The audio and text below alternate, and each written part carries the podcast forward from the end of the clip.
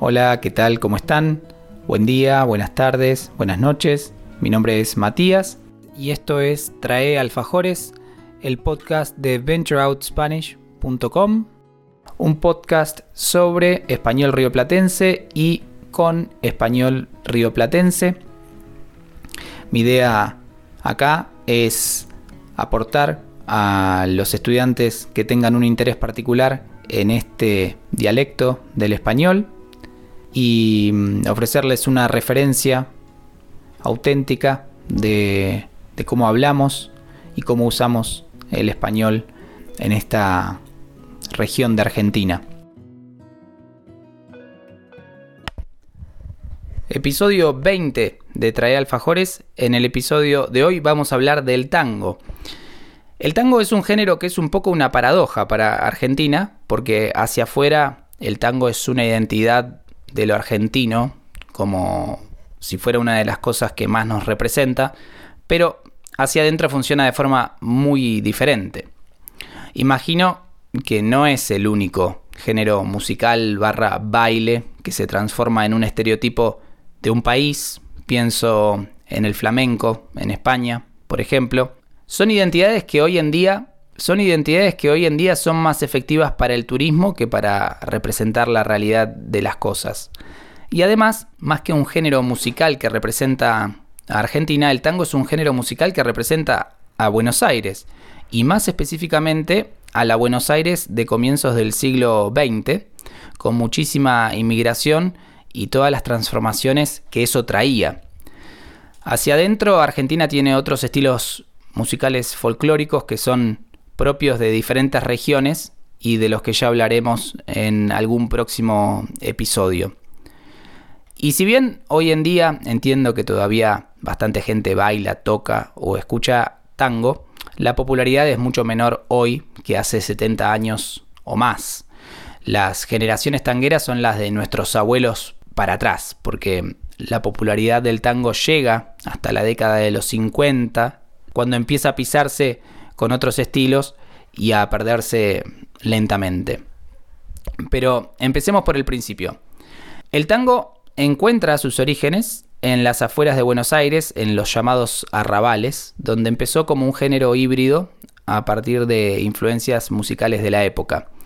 Por entonces eh, era la música de prostíbulos, donde la música acompañaba otras cosas que pasaban en esos lugares y mm, todavía no tenía letra.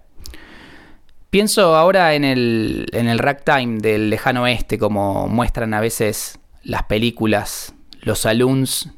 Bueno, era el saloon porteño, en vez de tener música ragtime, tenía música de tango.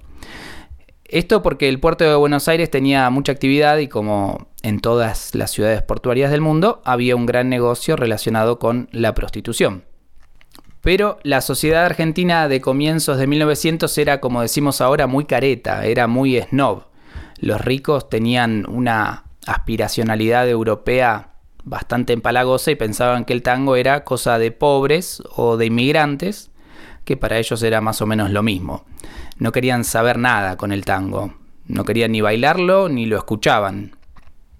Para la gente de clase acomodada había que mirar, admirar e imitar Europa. De hecho, no le prestaron atención al tango hasta que empezaron a bailarlo en Francia. Cuando se supo que en Francia el tango gustaba y se bailaba, casi enseguida empezó lo mismo acá. También hay que decir que el tango desde sus orígenes hasta lo que se conoció después eh, fue cambiando. Algo que desconocía es que los primeros conjuntos eran un trío de flauta, violín y guitarra. Recién después se sumaron el bandoneón y el piano y después sí, a partir de eso, se armaron las orquestas típicas que se componen con dos bandoneones, dos violines, piano y contrabajo. Y también, más o menos por esa época, comenzaron a aparecer los primeros letristas del tango y una etapa de más popularidad. Ahí es cuando aparece Carlos Gardel, por ejemplo. Para que tengan una referencia, Gardel alcanza reconocimiento popular a partir de 1917.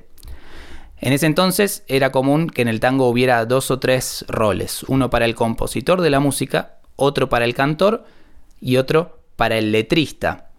Hoy a eso se le puede sumar lo que son los intérpretes y lo que son los bailarines. Como nota al pie, todos los años se organiza el Mundial de Tango y mientras leía para grabar este episodio me enteré que el de este año fue la semana pasada. Uno de los legados más valiosos que nos dejó el tango son muchas palabras que forman parte del lunfardo, como ya hablamos en su momento. En ese sentido, hay dos categorías, palabras que reconocemos como lunfardo tanguero, pero que no usamos en lo cotidiano, y lunfardo que pasó al lenguaje popular. Bueno, y para terminar quería recomendarles algunos tangos. Si bien las letras del tango, muchas letras del tango, hablan de mujeres y dolores de amor, hay tres canciones de Enrique Santos Discépolo que me gustan mucho. Uno, Gira Gira y Cambalache.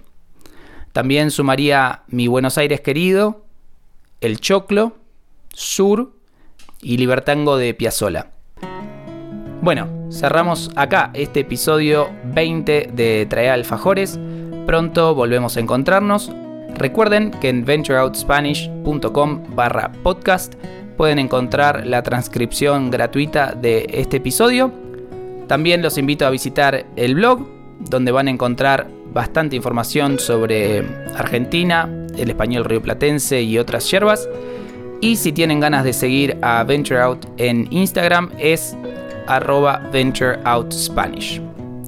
Les dejo un abrazo y nos vemos nuevamente pronto. Muchas gracias por escuchar. Hasta la próxima.